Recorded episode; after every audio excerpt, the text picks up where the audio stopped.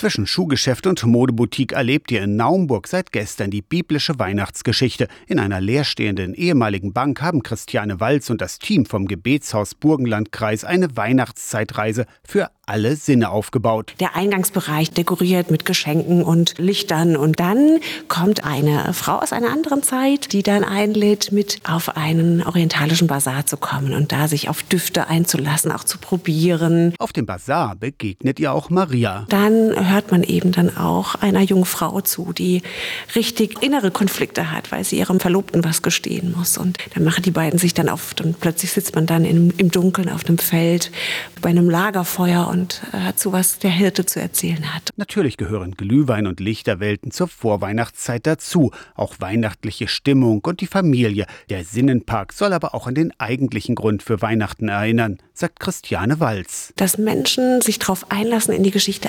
eintauchen und dann wirklich zu der Erkenntnis kommen, wow, ach so, darum geht es um Weihnachten. Jesus wird geboren, der Retter. Das ist das größte Weihnachtsgeschenk. Wow. Rund 30 Minuten dauert die Weihnachtsgeschichte im Sinnenpark in der Jakobstraße in Naumburg. Viermal täglich zwischen 15 Uhr und halb acht. Aus der Kirchenredaktion Torsten Kessler, Radio SAW.